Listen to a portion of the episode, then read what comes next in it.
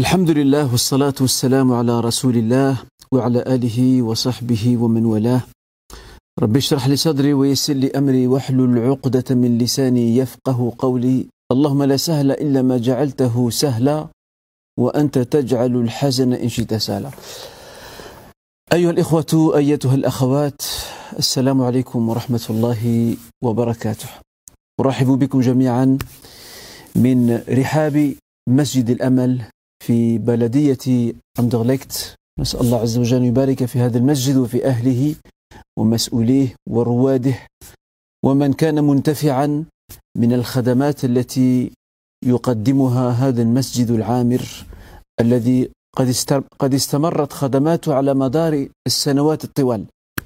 Mes chers frères et sœurs, salam alaikum wa rahmatullahi wa barakatuh. Avant tout, je tenais à vous souhaiter la, la bienvenue à vous toutes et tous. À partir de la mosquée de l'Amal Anderlecht, j'invoque le Seigneur qu'il bénisse les fidèles de cette mosquée, ses responsables, ses imams, qu'il accorde la baraka, la bénédiction à tous leurs projets, qu'il les récompense pour tous les services que cette mosquée rend depuis des années euh, aux fidèles de cette commune, mais aussi d'autres qui la fréquentent régulièrement. Et j'implore le Seigneur qu'il leur accorde la continuité afin qu'ils puissent poursuivre leur noble projet dans les différents domaines dans lesquels ils se sont investis. Alhamdulillah. La thématique d'aujourd'hui que je souhaiterais partager avec vous, mes chers frères et sœurs, s'arrêtera à, poser à répondre à une question intéressante. Que signifie accepter l'aumône divine? Certains doivent se demander, mais qu'est-ce que l'aumône divine? Existe-t-il une aumône divine?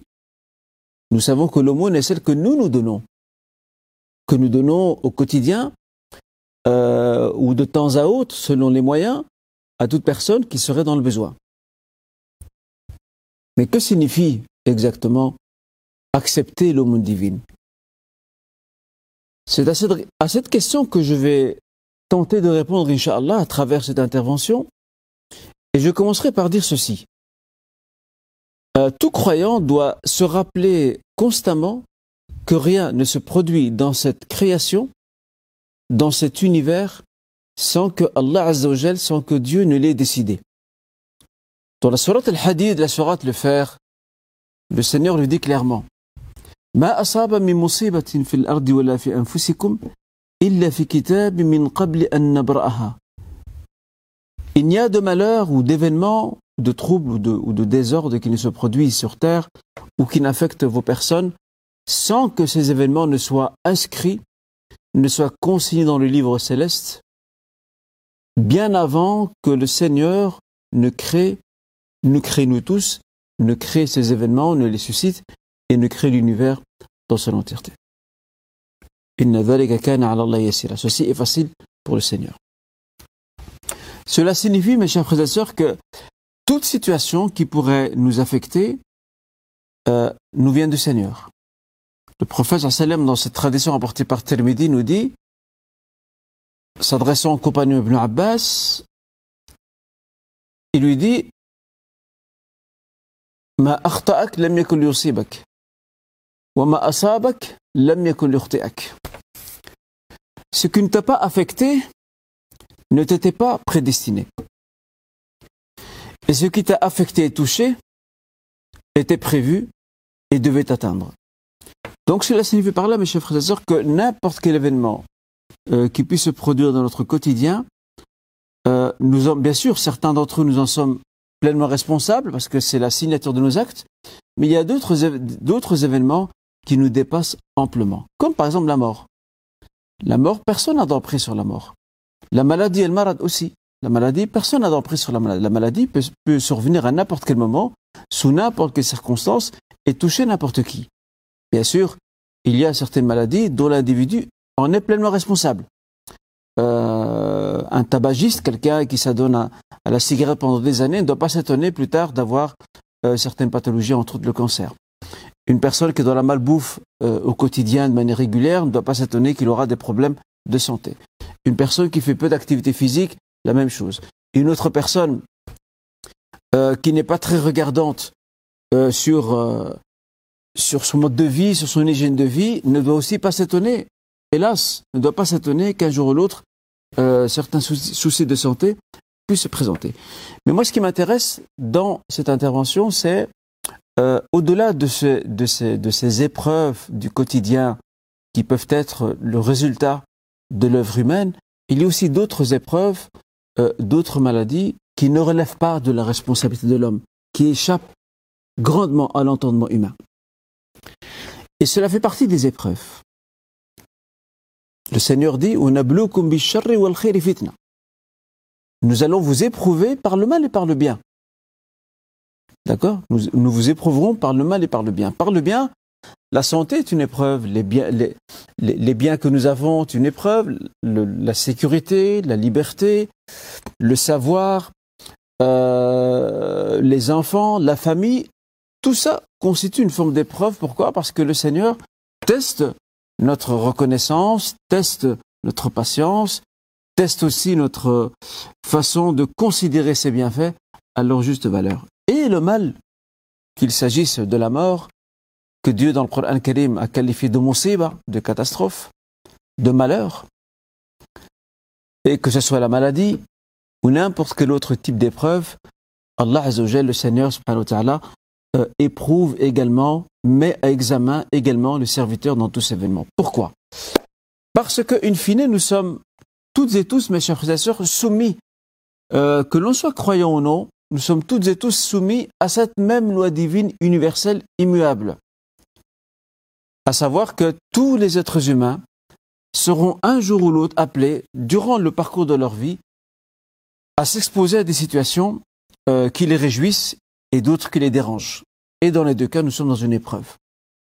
Et tout dépend de notre façon de réagir. Là, comme vous le voyez, je suis en train d'introduire euh, la réponse à la question euh, pourquoi devons-nous accepter l'aumône divine? Quelque chose me rassure, c'est que je suis pleinement confiant, je dois mettre je me dois, pardon, d'être pleinement confiant en le destin divin. Parce que le destin divin, c'est l'un des articles fondamentaux de la foi musulmane. La foi en le destin, mes chers frères et sœurs, ce n'est pas seulement d'y croire du bout de la langue et sur euh, le bout d'un papier ou, la page d'un livre. La foi en le destin, c'est que la foi al-iman, cette foi doit s'accompagner d'une soumission et une résignation au destin divin. Surtout pour ce qui s'agit de situations qui nous dépassent largement, sur lesquelles nous n'avons aucune emprise. Je ne parle pas de situations auxquelles on peut remédier, qui font partie du destin divin, mais je peux remédier à la situation. Là, je me dois de le faire. Je parle d'événements qui me dépassent largement, sur lesquels je n'ai aucune emprise. Là, je me dois de me soumettre à sa volonté.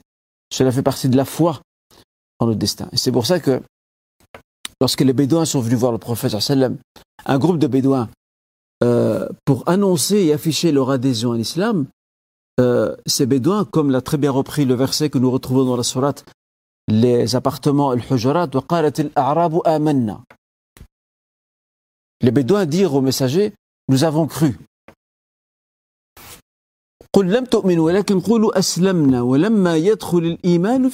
Ne dites pas, ô vous les bédouins, que vous avez cru.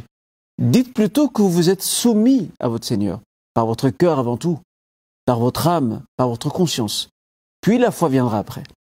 Parce qu'une personne peut dire je crois, mais le cœur ne suit pas. Il croit du bout de sa langue. D'accord? Donc l'acte du cœur est très important. C'est l'un des composants euh, de cette foi en le destin qui signifie que je m'apaise à travers les sentences divines qui me touchent et je les accepte comme elles se présentent. La maladie en fait partie. Et je me permets, à partir de ce processus qui va nous permettre de répondre à la question, je me permets de, pointer du doigt une problématique que l'on rencontre beaucoup dans la communauté musulmane, dans nos familles, auprès euh, de nos proches durant ce mois de Ramadan sous béni. Quelle est donc cette, cette problématique, mes chers frères et sœurs? En fait, il s'agit tout simplement cette situation où des frères et sœurs à nous et beaucoup sont des personnes âgées, il y a aussi des jeunes, mais ce sont plus des personnes âgées, qui sont malades et dont leur médecin leur déconseille vivement de jeûner en raison de pathologies, euh, de maladies qu'ils ont ou qu'elles ont ces personnes euh, musulmanes ont et que le jeûne pourrait euh, aggraver. Donc on leur dit de ne pas jeûner. Et c'est là que, que, que naît auprès de beaucoup de, de ces personnes musulmanes, et je rappelle, cela concerne beaucoup de personnes âgées, beaucoup moins les jeunes, on peut en trouver également, mais c'est plus par rapport aux personnes âgées euh, et malades, euh, il y a un sentiment de culpabilité qui naît soudainement dans leur cœur. Ce sont des personnes musulmanes qui, pendant 40, 50, 60, 70 ans peut-être, 70 ans, euh, ont toujours jeûné de leur vie et ne se sont jamais arrêtés. Et voilà du coup euh, que le cap de leur vie pendant le mois de Ramadan change soudainement. À savoir qu'à partir de maintenant, elles sont censées ne plus jeûner. Donc elles mangeront pendant la journée de Ramadan. Pendant que ses proches ou leurs proches euh, sont à jeun, ces personnes-là, musulmanes, malades, doivent rompre le jeûne. Et ça les met dans un état de malaise, de mal-être et de culpabilité aussi. Et certaines d'entre elles essaient quand même de jeûner, avec les conséquences que l'on sait. Il y a des personnes qui, se sont évanouies, il y a d'autres personnes qui se sont blessées, il y a d'autres personnes qui ont aggravé leur état de santé, ou l'état de leur maladie, pardon, parce qu'elles ont quand même tenté de jeûner, en disant non, moi je vais jeûner. Toute ma vie j'ai jeûné, je vais demander à Dieu qu'il m'aide pour pouvoir euh, assumer le jeûne durant. Ces, journées-là. Et moi j'ai envie de dire à ces, à, ses frères et sœurs, à ses papas, ses mamans, ses grands-parents, ses, ses, grands-parents, ses grands-pères et grand-mères, j'ai envie de leur dire tout simplement, euh, le Seigneur Azzawajal vous a, vous a déjà donné un indicateur dans le Coran dans le Saint-Coran.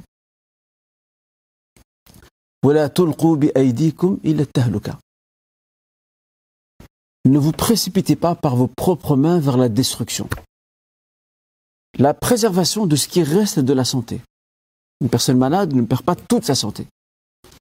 Elle en perd un degré conséquent, certainement. Mais il lui reste une autre part de santé qu'elle peut encore préserver. Il ne faut pas affecter ce qui reste de la santé. Et il ne faut pas aggraver sa maladie également. Et de ce fait, Allah Azzawajal, le Seigneur dans ce verset, nous apprend un comportement, une éthique, une bienséance euh, fondamentale qui est de préserver ce qui nous reste de notre santé et de notre vie. Ne, ne, ne vous précipitez pas par vos mains vers la destruction. N'aggravez pas votre situation. Ne soyez pas responsable de la détérioration, de la dégradation de votre état de santé. Et puis, nous avons envie de dire aussi à nos chers frères et sœurs, chers papas, chères mamans, qui ne peuvent pas jeûner, nous avons aussi envie de leur dire, c'est que pendant Ramadan, le jeûne, combien, même représente-t-il l'acte central euh, du siyam et de ce mois, mais il y a d'autres actes auxquels ils peuvent se consacrer. Il y a les prières à part les prières obligatoires, il y a les prières nawafil, les prières surrogatoires, as-salawat nawafil. Il y a aussi as-sadaqa, l'aumône. Il y a également euh, Ou lire le Coran et méditer le livre saint. Il y a d'autres types d'actes adoratoires qui peuvent être faits pendant le mois de Ramadan si nous sommes euh, dépourvus des moyens pour des raisons de maladie, si nous sommes dépourvus des moyens nécessaires pour pouvoir jeûner. Donc je pense qu'il faut mettre fin à ce sentiment de culpabilité qui règne dans les rangs de notre communauté et parmi nos frères et sœurs, surtout les personnes âgées qui sont malades et qui sont très gênés de ne pas jeûner. Il n'y a pas de gêne à ça. Parce que la personne, la personne qui ne jeûne pas pendant Ramadan pour des raisons de maladie, parce qu'elle est malade, et qui lui est vivement déconseillé de jeûner, elle est quand même récompensée. Et c'est ça qu'oublient beaucoup de nos papas, de nos mamans, de nos grands-parents, euh, et même de certains jeunes euh, et moins jeunes, même si je le rappelle, ils sont plutôt rares, euh, ils oublient qu'ils sont quand même récompensés, même s'ils ne jeûnent pas. Euh, le prophète, dans un hadith rapporté par le Bukhari, il dit Il dit Man marida, ou kana musafiran. Écoutez bien. Man marida, ou kana musafiran. Kutiba lahu bimithlihi ma kana ya'malu muqiman sahihan. MashaAllah. Celui qui est malade, dit le, prophète ou qui est en voyage, il lui, il lui sera inscrit comme récompense et mérite exactement la même chose que s'il accomplissait l'œuvre qu'il ne peut pas accomplir parce qu'il est malade ou parce qu'il est en voyage, euh, exactement la même rétribution qui revient à l'œuvre qu'il aurait accomplie s'il était résident ou s'il n'était pas malade. Voilà donc une très belle nouvelle. Dans la sourate les femmes, sourate Nisa, par rapport à l'immigration, parce qu'il faut savoir que euh, lorsque les, compagnons et nombre d'entre eux ont quitté la Mecque, euh, certains sont morts et ne sont jamais arrivés à destination. Certains avaient l'intention de quitter la Mecque pour aller à Médine, mais n'ont jamais pu y aller. Mais la Niel était là. Et Rabbul Alamin, parce que c'est une question qui a certainement dû animer l'esprit des compagnons, euh, soit qui ont été retenus ou qui ont des proches décédés parce, parce que voilà, ils n'ont pas pu euh, rejoindre Médine, soit de, Médine, soit de la Mecque même ou sur le chemin euh, sont-ils décédés durant leur voyage, ils s'interrogent, auront-ils le même mérite que celles et ceux qui arrivent? Ils sont arrivés à Médine, qui ont accompli ce voyage el-Hijra, qui est un acte d'adoration aussi, c'est une ta'a. Regardez ce que dit le Seigneur, comment le Seigneur répond à ce genre de questionnement qui certainement était présent à l'époque. Le Seigneur dit, dans, je rappelle dans la sourate les femmes sur la Tunisia, il dit ومن يخرج من بيت مهاجرا إلى الله ورسوله ثم يدركه الموت فقد وقع أجره على الله que c'est formidable من يخرج من بيته مهاجرا celui qui sort de chez lui مهاجرا avec l'intention d'émigrer vers Dieu et son messager مهاجرا إلى الله ورسوله ثم يدركه الموت puis la mort l'atteint Il n'a pas accompli ce qu'il devait accomplir. La récompense, la rétribution incombe à Allah Ça signifie, cela signifie que la récompense qui lui était prévue, elle a déjà été inscrite en sa faveur. Je me permets d'avancer encore un nouvel argument en faveur de ce que je viens de soutenir.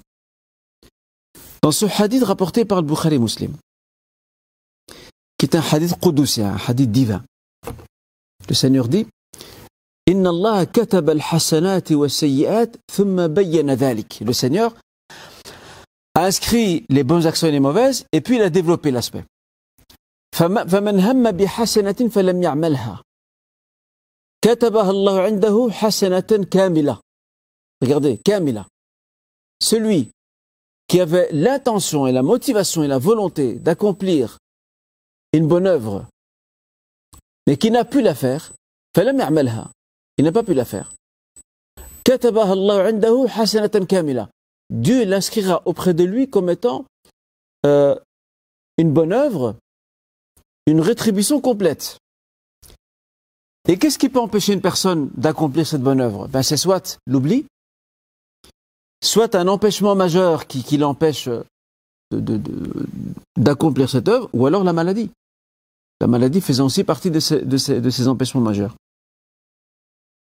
Figurez-vous que cette personne-là sera quand même rétribuée pour son œuvre. Donc cela signifie concrètement pour les personnes, pour nos frères et sœurs, pour les parents, les grands-parents qui ne jeûnent pas parce qu'ils sont malades, cela signifie que pendant Ramadan,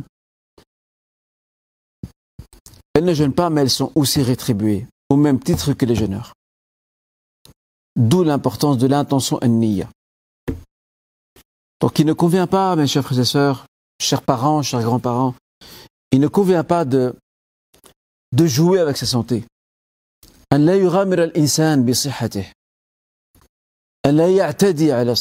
pas se montrer euh, euh, agressif, ne pas mettre en péril sa santé. C'est ce qui est demandé. Et le reste appartient à Dieu. ورب العالمين عدل في أحكامه. ولهذا جاء في في الدعاء وهو دعاء التسليم يدعو في النبي صلى الله عليه وسلم إلى أن يسلم المؤمن بأمر ربه كيفما كان Dans une invocation, le prophète sallam éduque ses compagnons à ce que dans cette invocation, il s'approprie la notion de, de résignation et soumission à Dieu par rapport à toute situation. Que dit cette partie d'invocation Je ne la cite pas entière parce qu'elle est longue. Mardin fi hukmuk. Adlun fi qada'uk. Mardin fi hukmuk. La sentence que tu comptes appliquer moi dans cette vie, elle va se produire. Adlun fi qada'uk. Et quant au destin que tu me prévois, je considère qu'il est juste. Voilà, mes chers frères et sœurs, le summum, le summum de la soumission, qui est, d'ailleurs l'essence même de l'islam, le summum de la soumission, de la résignation envers son Créateur. Et là, nous arrivons à la réponse à la question. Après ce long parcours,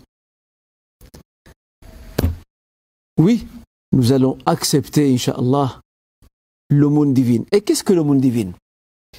L'aumône divine, c'est toutes les permissions que Dieu, Allah Azzawajal, accorde aux serviteurs, lui permettant de ne pas mettre en pratique, de ne pas appliquer une certaine prescription parce qu'il ne peut pas la faire. La seule prescription religieuse qui n'a pas connu d'exception, c'est la prière. C'est la seule. Sinon, toutes les autres ont connu des dérogations. Je prends un exemple. Quelqu'un qui n'a pas les moyens pour aller faire le Hajj ou qui n'a pas la santé suffisante, il n'est pas obligé. Il y a dérogation, alors que c'est un pilier de l'islam. Une personne euh, a des moyens financiers, elle a le Nessab, mais euh, elle n'arrive déjà pas à se suffire elle-même et sa famille, elle n'est pas redevable de la zakat. Parce qu'elle, cette personne-là et sa famille, bien sûr en restant juste et honnête, elle a plus de droits à profiter de son essab et même d'une zakat que de la donner à quelqu'un d'autre. Et idem pour le jeûneur. Le jeûneur ou la personne malade pendant le mois de Ramadan, pendant ce mois de jeûne, qui ne peut pas jeûner. C'est un cas de force majeure. Sa maladie ne lui, permet pas de jeûner. Et donc on doit accepter mes chers frères et sœurs, je, m'adresse à nos chers frères et sœurs âgés et moins âgés, euh, malades, et qui ne peuvent pas jeûner sur avis médical avisé. Je leur dis, acceptez, iqbalu acceptez l'aumône divine qu'il vous donne. Et cette aumône divine, c'est cette permission de ne pas jeûner et de la remplacer par ce qu'on appelle la fidya, la compensation financière ou la compensation sous forme de nourriture. Le prophète sallam, lorsqu'il a vu que Omar ibn Khattab était étonné, Sahih Muslim, il était étonné de voir qu'à l'origine, Allah Azzawajal, lorsqu'il a, euh, lorsqu'il a permis de raccourcir la prière, c'était pendant le voyage, et ce n'est pas tout, pendant le voyage, et afin d'éviter l'agression des ennemis et adversaires païens. C'était un temps de guerre et de tension. Mais maintenant que cette tension est levée, qu'elle n'existe plus, que la paix est revenue dans, la péninsule arabique, on voit le prophète sallam continuer à raccourcir ses prières. Et cela a étonné parce que pour Khattab, normalement, cette, prescription de raccourcir les prières devrait être levée. Pourquoi? Parce que nous sommes en sécurité maintenant. Avant, nous étions dans un, état de danger face aux agressions des païens. Euh, et surtout lorsqu'ils étaient en déplacement, il dit là, nous, ne le sommes plus. Et c'est là que le prophète va expliquer que la règle euh, de dérogation liée à la prière, à savoir le fait de prier, de raccourcir les prières pendant le voyage, euh, cette dérogation-là est toujours d'actualité, même en temps de paix. Et le prophète de la qualifie de sadaqa. Il dit Sadaqatun il s'agit, au Omar, d'une aumône que Dieu vous a fait. Acceptez donc l'aumône divine. Et c'est le même message que je voudrais passer à nos frères et sœurs, à nos parents, à nos grands-parents, à nos tantes, à nos oncles qui ne peuvent pas jeûner. هذه الرسالة التي نريد نوجهها إلى آبائنا وأمهاتنا وأجدادنا وجداتنا وأعمامنا وعماتنا وأخوالنا وخالاتنا وكل من كبر به السن وعجز عن الصيام C'est le même message. رسالة واحدة. اقبلوا صدقة الله صدقة تصدق الله بها عليكم فاقبلوا صدقته الفطر في رمضان للإنسان المريض العاجز عن الصيام هي صدقة من الله فلنقبلها وليقبلوها Le fait de rompre le jeûne pendant Ramadan pour des personnes malades, des personnes qui ne peuvent pas jeûner, qui sont en incapacité de jeûner, le fait de rompre le jeûne pendant Ramadan, c'est une aumône divine que Dieu accorde à ces personnes-là. Elles doivent l'accepter. Elles doivent accepter euh, cette aumône que Dieu leur accorde. Comme l'indiquait le messager sallam, par rapport à la prière raccourcie, ça vaut aussi, parce qu'il s'agit d'une dérogation, ça vaut aussi pour le jeûne de Ramadan. Sadaqatun, tasadaqallahu bi alaykum, faqbalu sadaqata. Voici donc, dit le prophète Salma Omar, une aumône. Cette permission de raccourcir la prière, et ça vaut aussi, je le rappelle, pour le fait de ne pas jeûner, parce que c'est aussi rukhsa, euh, daruriya, c'est une, c'est une dérogation nécessaire. Sadaqatun tasadaqallahu bi alaykum. Il s'agit d'une aumône que Dieu vous a accordée. C'est Dieu, c'est Allah qui nous a donné. هو الذي أعطانا ربنا جل في علاه أعطانا هذه الصدقة فلنقبلها. فتقبلوا صدقته. Acceptez son aumône, car elle vient d'Allah Azza wa Jal. وبهذا القبول ترتاح نفس المؤمن وتستسلم لأمره وتفرح بصدقته Et avec l'admission de cette aumône divine, qui est pour les personnes malades pendant le Ramadan de ne pas jeûner, de rompre leur jeûne, ces croyants et croyantes concernés par cela voient leur cœur s'apaiser, acceptent l'injonction divine et se soumettent à sa volonté et se sentent heureux et joyeux de la bienveillance divine à leur égard pendant ce mois béni, parce que la rétribution, non seulement ils ont eu droit à une dérogation, c'est une sadaqa divine, comme je viens d'indiquer, mais en plus de cela, ils ont droit à la même rétribution. Après, les rétributions varient, bien entendu, mais il y a une rétribution certaine qui sera accordée même aux personnes malades qui ne peuvent pas jeûner. Il n'y a pas que les personnes, euh, que les personnes qui jeûnent, qui partent avec leur part de contribution, même les personnes malades y ont également droit. Et ça, هذه وهذا عفوا من رحمة الله تعالى بعباده. Et ceci est la preuve de la rahma, de la clémence de Dieu envers ses serviteurs. والحمد لله رب العالمين وأصلي وسلم على نبينا محمد وعلى آله وصحبه أجمعين وجزاكم الله خيرا والسلام عليكم ورحمة الله.